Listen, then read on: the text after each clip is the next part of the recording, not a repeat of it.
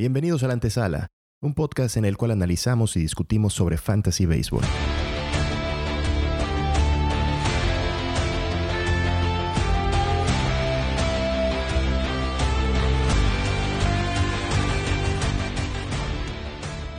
En este episodio estaremos analizando los tres primeros rankeados para la temporada 2022. Veremos sus fortalezas, sus debilidades y qué podemos esperar de ellos durante el siguiente año. Pues bienvenidos todos a este podcast. Hoy vamos a empezar este nuevo programa en el cual vamos a estar analizando a todos los jugadores del Fantasy Baseball para la próxima temporada. Somos cuatro los que vamos a estar aquí con ustedes, así que saludos a todos los incautos que hayan caído por, por, estos terrenos. Eh, los presento, eh, Tolok. Hola, buenas noches, buenas tardes, buenos días, no sé. ¿A qué hora? Estás copiando estilos de otro lugar. David, ¿cómo estás? Bienvenido. Bien, gracias, Figo. Mucho gusto.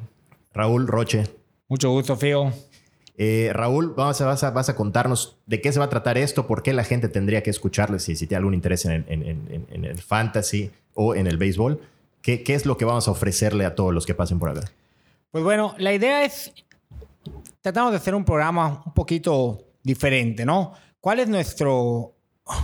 ¿Cuál es el sello que le queremos dar a, nuestro podcast? Es sabermetría. Es queremos analizar los jugadores. Vemos muchos rankings en internet de un montón de páginas, CBS, Razor, Yahoo va a mandar la suya, ESPN empieza a mandar la suya. Entonces, a la hora de estar empezando a jugar con esta fantasy, pues te basas mucho en ellos, pero no realmente. Muchos, muchos de, estas fan, de estos rankings siempre se basan en el 5x5 o en modalidades head to head o en puntos, donde siempre son 5 estadísticas con 5 estadísticas. Entonces, después de algunos años jugando esta liga, de hecho, quiero hacer el, paréntesis de esta liga con la que jugamos nosotros ya tiene 18 años, pues te has dado cuenta que si te vas sobre esa línea, es muy complicado. O sea, te puede llevar muy desagradables sorpresas. Por ejemplo, una liga 5x5, un jugador que roba mucha base, te lo van a rankear muy alto. Y pues eh, nosotros te vamos a tener que hacer un poquito más profundas, ¿no? No tengamos estadísticas, no sé, como VP, que puedas tener en cuenta el slogan, que puedas tener en cuenta los ponches, que puedas tener en cuenta las bases por bolas, que puedas tener en cuenta, por ejemplo, para un pitcher el whip, que puedas tener en cuenta para un pitcher este... Sí, que son, son estadísticas un poquito más complejas, ¿no? Que las que normalmente juegan. Es correcto. Entonces, sobre esa línea, pues nosotros queremos analizar el ranking. Para, tenemos que partir de algo, ¿no? CBS ya mandó sus famosos early rankings, donde nos, de ahí nos fuimos partiendo. Y vamos a analizar los jugadores, los 24 primeros jugadores que dio de alta CBS. ¿Qué, que les pediría a cada uno de los que estamos aquí presentes? Es, vamos a, a cada quien le va a tocar un jugador, esa es la dinámica. Después que él termine, vamos a tener un tiempo los demás para dar algún comentario que creamos que le haya, haya faltado. Y el jugador que pudo rankear, el jugador, perdón, el, el, el vaya, el integrante de ese de podcast le tocó analizar a Cajor, nos dirá si lo ve bien rankeado en ese punto o lo ve mal rankeado y por qué razones. David, me gustaría que nos digas cuáles son las estadísticas que vamos a tener en cuenta completas en esta, en esta liga. Bueno, pues para el bateo eh, vamos a tener las siguientes estadísticas. Tenemos carreras anotadas, jonrones, carreras empujadas, bases por bolas, ponches, errores, porcentaje de bateo, porcentaje de envasarse, OBP, slogging y las bases robadas netas, que la definición es bases robadas totales, restando las que te cacharon robando. Y para el picheo tenemos victorias, derrotas, honrones permitidos, total bases, o sea, las bases totales permitidas por lanzador, dicho de otra manera, por decirlo así, el slogging en contra para un pitcher, eh, la efectividad de carreras limpias, el whip, ponches, bases por bolas. Eh, unimos los salvamentos y los holdeos. salvamentos netos, igual que hablamos de las, de las bases robadas netas, es salvamentos totales menos blown saves y salidas de calidad. Las salidas de calidad, una estadística que me encanta en lo particular, es lanzar seis o más entradas con tres carreras limpias o menos. Otro tema a tomar en cuenta es que probablemente hablemos de algunas este, de, pues, estadísticas sabermétricas durante el análisis. La verdad, no nos vamos a centrarnos a, a explicar cada estadística, porque si no sería, podemos hacer otro podcast dedicado únicamente a sabermetría, que me encantaría pero pues no, no va a ser la idea. Entonces, si tienes alguna duda, si hay alguna estadística que no entendiste, todas salen de Fangraphs. todas tú pones en, en Fangraph, tienes el glosario y ahí puedes ir buscando la estadística que nosotros, pues, de la que estemos hablando, por si hay algún nombre que se te hace raro, ¿no? Entonces, el día de hoy vamos a arrancar con los primeros 24 jugadores, que es la lista que sacó ahorita CBS. Sabemos que faltan muchos meses para que empiece la, nueva temporada y pues eso va a hacer que puedan cambiar muchas cosas, como posibles eh, lesiones, posibles eh, eh, la agencia libre, hay que ver a dónde se van ciertos jugadores. Falta mucho, pero para todos aquellos que quieren de una vez empezar a preparar su próxima temporada de Fantasy, va este primer ranking analizando los 24 primeros jugadores, los, los mejores en teoría. Eso es parte de lo que vamos a discutir, si, si merecen estar ahí o no. Entonces, me parece que ya está todo muy claro cómo arrancamos. Y, don David, tú tienes al primer jugador al que pone la lista de CBS como el número uno global. Así es, tenemos al primer jugador rankeado. Eh, hacer la aclaración que el ranking de CBS no distingue y no separa entre bateadores y lanzadores, o sea, es un ranking overall completamente. O sea, eh, lo cierto es que eh, casi siempre, casi siempre aparecen primero los bates, los grandes bates, y luego, muy seguidito, los grandes lanzadores. Eh, esta no es la excepción. Y el primer jugador rankeado es Fernando Tatis Jr. Fernando Tatis Jr. aparece como número uno y eh, más o menos vamos a, comentar cómo le fue en la temporada 2021 jugó casi toda la temporada. Sabemos que tuvo ahí un tema de un espasmo en la espalda con un swing asesino, como todos los swings que hace Fernando Tatís. Y eh, hablamos de 42 jonrones, 99 carreras anotadas, 97 empujadas, 21 bases robadas netas, 62 bases por bolas eh, conseguidas contra 167 ponches. Bastante alto su, su, su, ponche. Un porcentaje de bateo de 282, OVP de 364, slogging de 611 y 21 errores. ¿Qué podemos decir de Fernando Tatis que no sepamos? Muy poco. La verdad es que es un jugador sobresaliente prácticamente en todas las estadísticas que valen y un jugador muy joven, muy, muy, muy joven y su misma juventud, por supuesto, que le puede jugar un poco en contra en algunas cosas, principalmente la paciencia. Los swings eh, asesinos, como comenté hace un rato, que tiene, pues los hace prácticamente para cualquier pichó y para cualquier situación. Es un jugador que, si bien es cierto que yo, estoy, yo no estoy en posición de decir qué cosas hace mal, pero en fantasy, que es precisamente lo que estamos buscando ahorita y de lo que estamos hablando, es un jugador que en algunas situaciones donde bien caería mejor un hit para empujar tal vez al jugador en segunda y en tercera. Eh, busca siempre el bateo largo, ¿no? En, las, en los análisis ya de sabermetría, como platicó Raúl hace un rato, eh, está prácticamente en el percentil número uno de todas las estadísticas de bateo, eh, velocidad promedio de salida, máxima velocidad, hard hit, los barrel dan el 99, o sea, es, es un tipo fuera de serie en cualquier tema de bateo, menos, menos en ponches. En ponches está casi casi en la cola, en lo último, en lo más desagradable que hay, pero no hay jugador perfecto. Eh, no, no, no lo hay. Hay unos que tienden a la perfección y es la idea agarrarlos, pero todo el tema de, los ponches que tiene Fernando Tatis en contra, el whiff que tiene, o sea, persigue cualquier pelota. Y el rango que tiene de bateo es tan grande que, pues sí, muchas veces la, pellizca y le puede dar, pero muchos de esos terminan en ponches. Lanzamientos realmente malos le tira. Sabemos que tiene una velocidad endiablada y el tema también que cuenta en nuestra, en nuestra fantasy y espero que en las de ustedes también, porque es una estadística que hay que tener en cuenta siempre, son los errores. Fernando Tatís es un jugador que va a cometer muchos errores. La posición es difícil, es un shortstop. Y si bien es cierto que es el shortstop élite o de los shortstop élites, comete muchísimos errores. No es un buen guante ni lo va a terminar siendo. Muchos hablan y este año creo que debutó en el, en el outfield y eso definitivamente podría ayudarle muchísimo a este jugador en tu fantasy. ¿Por qué? Porque al tenerlo con un espacio disponible en el jardín, el porcentaje de fildeo de inmediato va a subir, pero también lo puedes alinear como shortstop, entonces cumple una doble función que te puede ayudar muchísimo. Fernando Tatís está arrancado número uno. En lo personal, tendría yo mis reservas de agarrarlo como número uno, porque eh, valoro muchas otras estadísticas. Hice, una comparación con el promedio de la liga en este año con los, con los primeros 134 bateadores. Insisto, todo esto lo saqué de, de, Fangraphs. Y Fernando Tatís prácticamente despega y destaca de todas las estadísticas que ya platicamos, menos en dos, que son las que ya les dije. El promedio de la liga fue de 123 ponches contra 167. O sea, sí, es una, sí son 44 ponches más, bastantes. Y en errores, por supuesto. El promedio de la liga fue de 8 contra 21 que cometió Fernando Tatís. Entonces, si por ahí eh, en esa liga estás peleando de pronto por este tipo de estadísticas, estás muy pegadito en los errores o muy pegadito en los ponches y ya estás sobrado, por ejemplo, en el bateo, no es descabellado, todos te van a acusar de loco, pero esto es de números y si te quieres ahorrar unos ponches y unos errores, podríamos ponerlo en la banquita unos días al final de la temporada.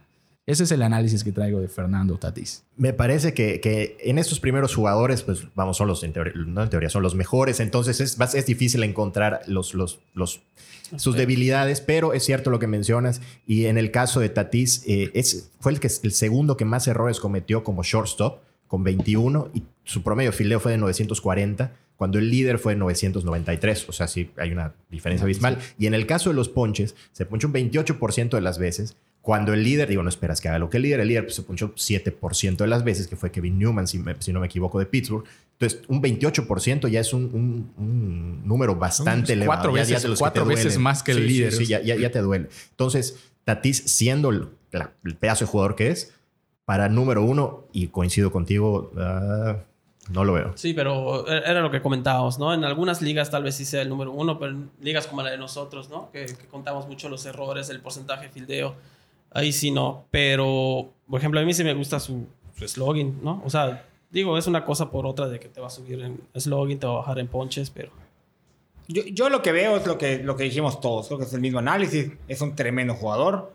A mí, en lo personal, como primera selección, no, no me iría por él. Creo que hay otras opciones. Tampoco es que se va a ir a la novena selección o a la octava selección.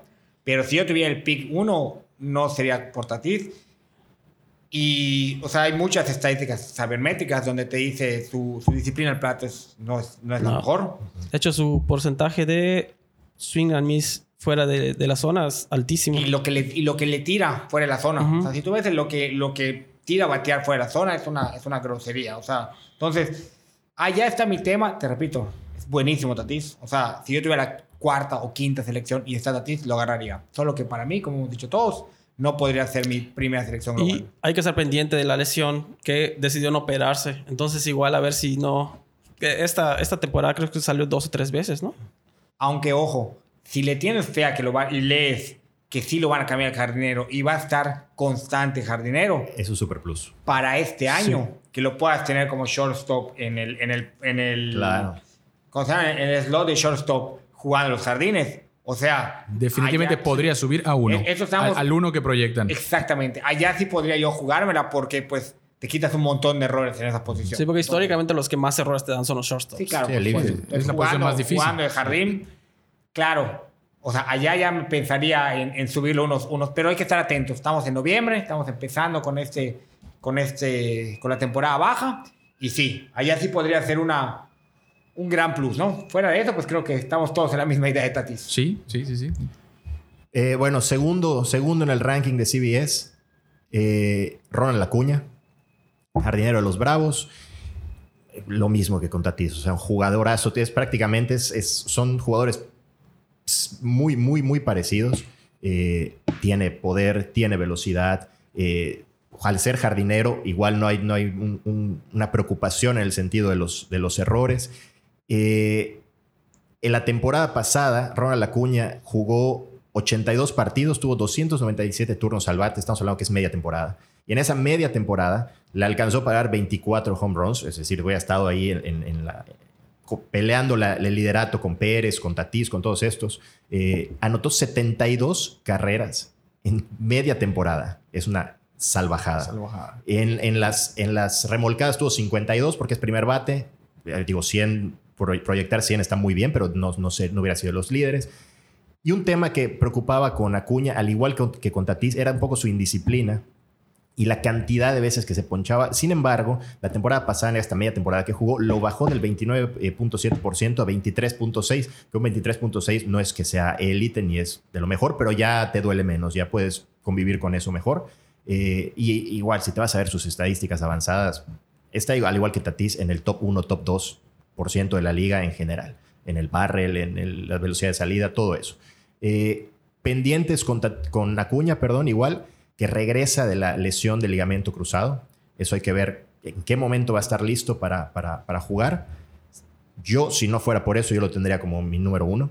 Ese es la única, el único pendiente que tendría ahí. Y hablamos de la velocidad que tiene, sin embargo, el año pasado no le fue tan bien robando bases en las netas, porque sí robó 17, pero lo cacharon seis veces. Entonces sacas el porcentaje de éxito que tuvo en esos robos de base, pues no, no, no está tan bueno. Pero no está tan, tan mal. O sea, son 11 por 2, 22 pensando en la media campaña. Te daría, no, te daría muy buenos números, o sea, muy- muy- en, en total te daría buenos números, pero en efectividad, si lo comparas, por ejemplo, con Bobby Shedd y con otros que tenemos por ahí, está bastante abajo. Pero vamos, Acuña, yo lo tendría como número uno.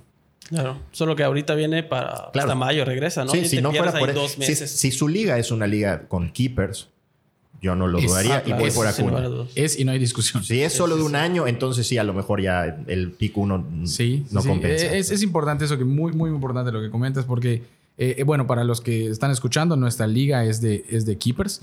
Eh, entonces, eh, ¿qué es un keeper? Bueno, es un jugador que conservas, que eliges y que conservas por determinado tiempo hasta que hay un reset. En cada liga es diferente. En la nuestra eh, son Cinco años. cinco años de keepers. Eso no quiere decir que lo tengas que retener los cinco años, pero si así lo decidieras, es tuyo por cinco años.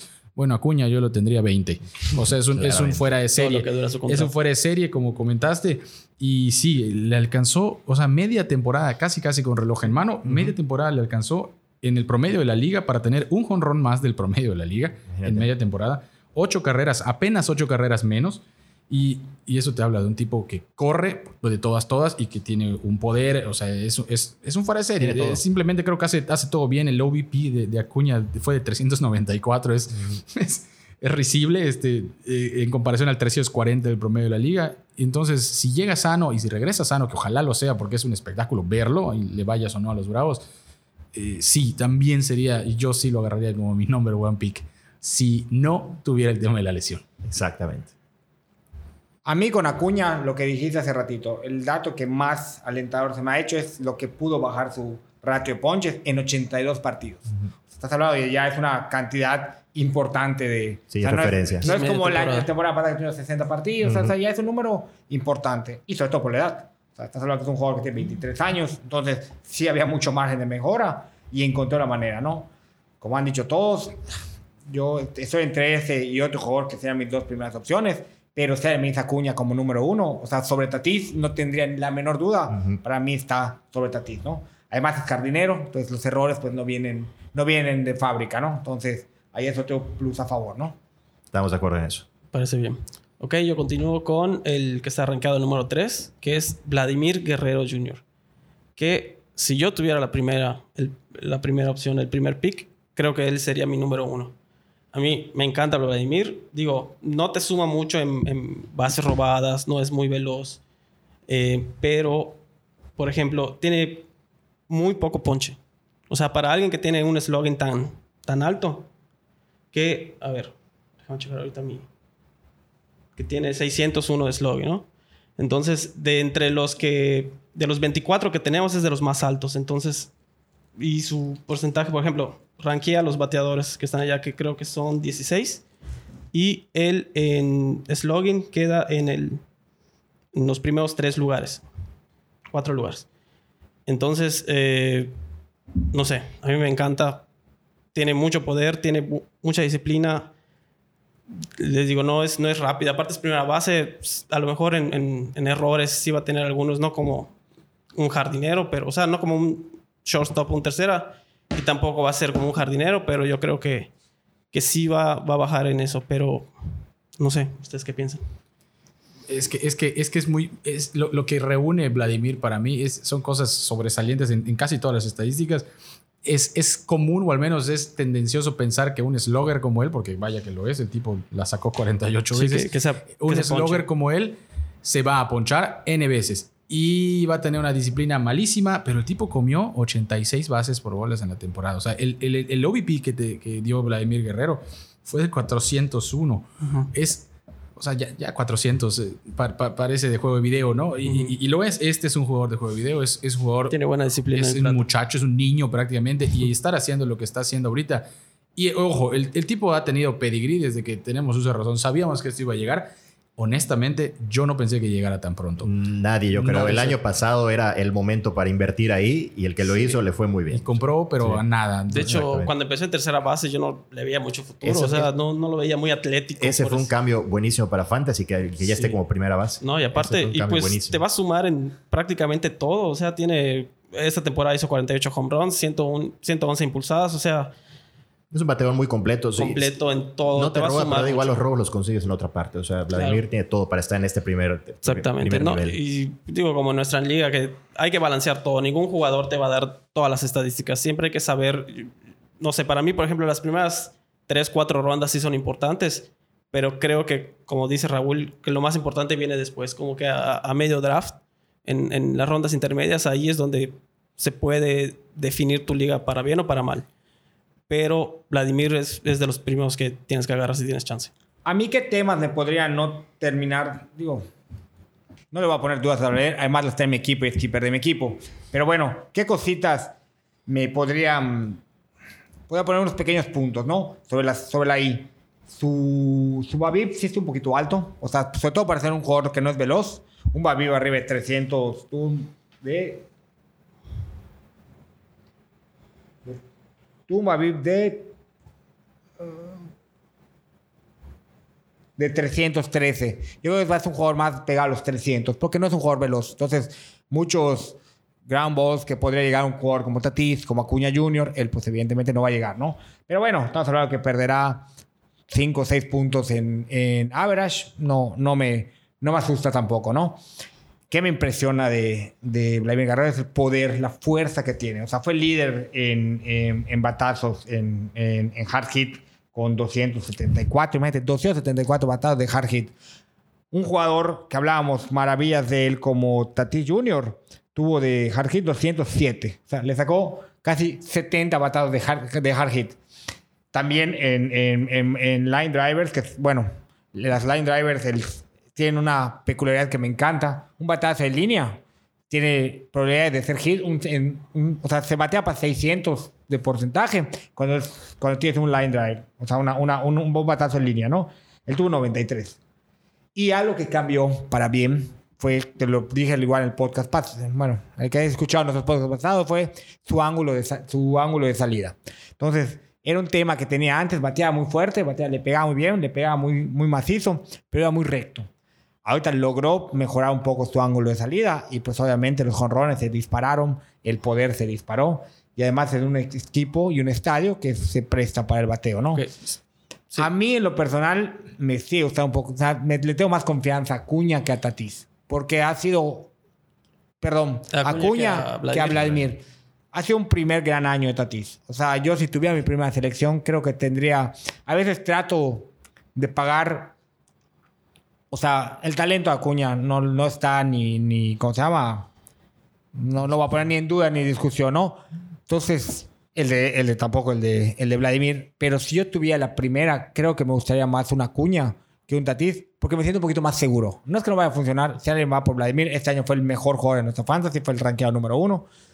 Este, el tema de que ya juega primera base nada más, para mí es un en contra, no es un plus. Porque antes te podías poner en primera y tercera, tenías dos slots para escogerlo. Ahorita eso te limita un poco a los slots en los que está. No calificó para tercera base, no tuvo los, los suficientes partidos, pero te vas a quitar muchos errores de encima.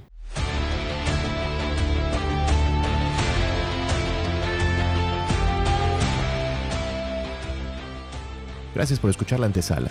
En nuestro próximo episodio continuaremos con el análisis de los 12 primeros jugadores del ranking para la temporada 2022.